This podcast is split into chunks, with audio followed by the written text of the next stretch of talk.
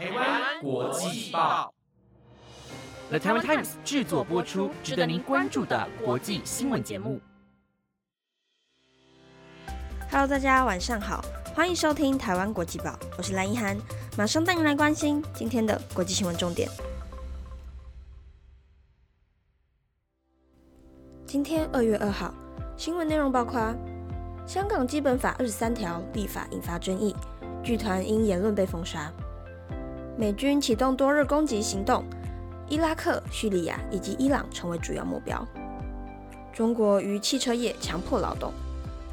中国网络攻击美国，美国国会警告此视为宣战；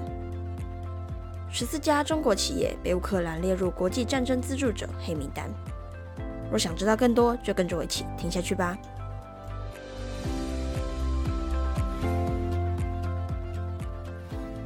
首先带您来关心香港基本法二十三条立法引发争议，剧团因言论被封杀。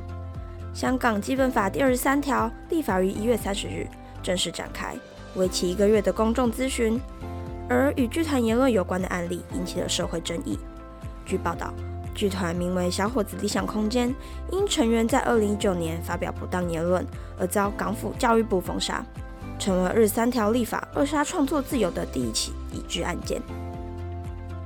剧团演出前五天声称接获检举，导致剧团无法如期出演，但剧团强调这两场话剧的主题均与政治无关，分别探讨人性以及艺术馆职员应对展品受损的处理。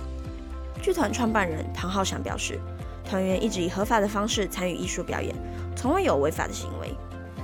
对此，教育艺术发展局质疑检举的真实性，希望教育部重新审理，并呼吁重新检视场地的霸凌状况。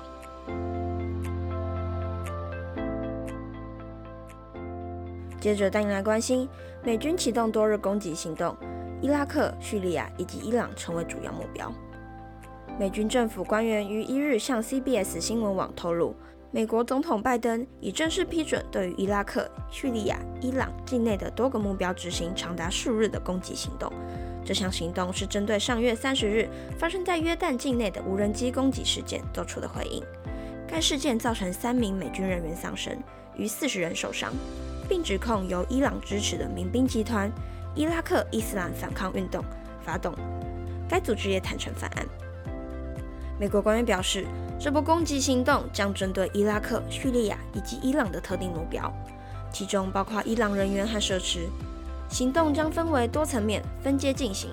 并随着时间推移而延续，预计持续数天。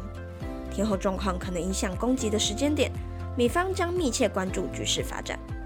但伊朗当局否认涉及这起无人机袭击事件，并对美方的行动表达谴责。国际社会将会关切此攻击行动可能带来的后果，呼吁透过外交手段解决争端，保护地区和平和安全。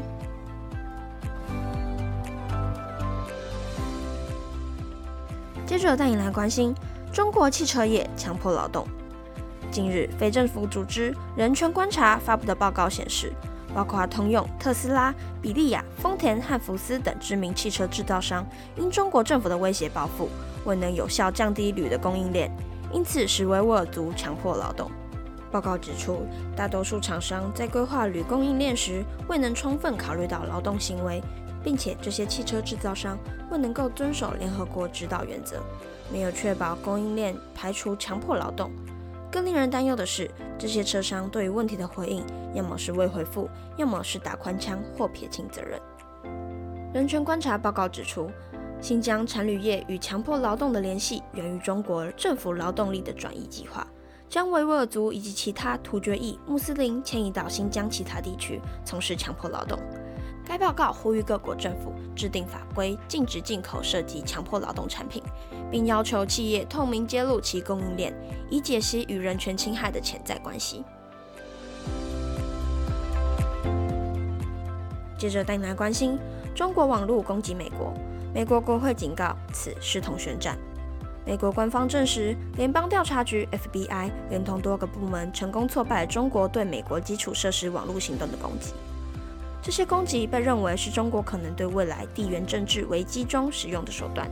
引起美国国会的高度警戒，并向北京施压，警告其网络攻击视同宣战。FBI 局长伊瑞在美国联邦众议院的听证会上透露，中国是目前全球最大的骇客活动国家，中共支持的骇客已对美国基础设施发动攻击，意图对美国公民造成实质伤害，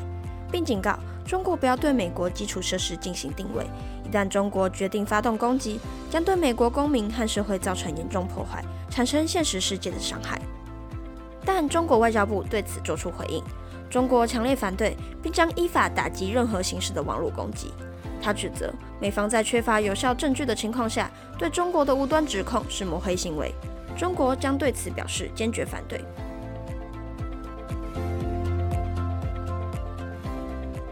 最后带你来关心十四家中国企业被乌克兰列入国际战争资助者黑名单。乌克兰国家反贪局的国际战争资助者名单中包括四十八家公司。被指控涉及支持乌克兰战争行为，其中有十四家中国企业名列其中，包括阿里巴巴、小米、中国海洋石油集团、中国石油天然气集团、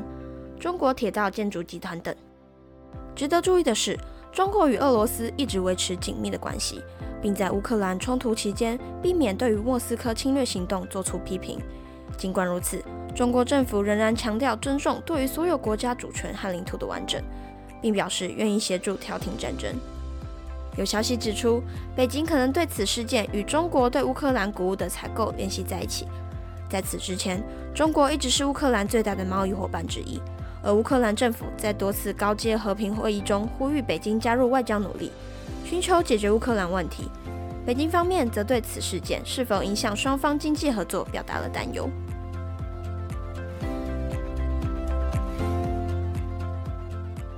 以上是今天的台湾国际报新闻内容，是由台湾 Times 制作播出。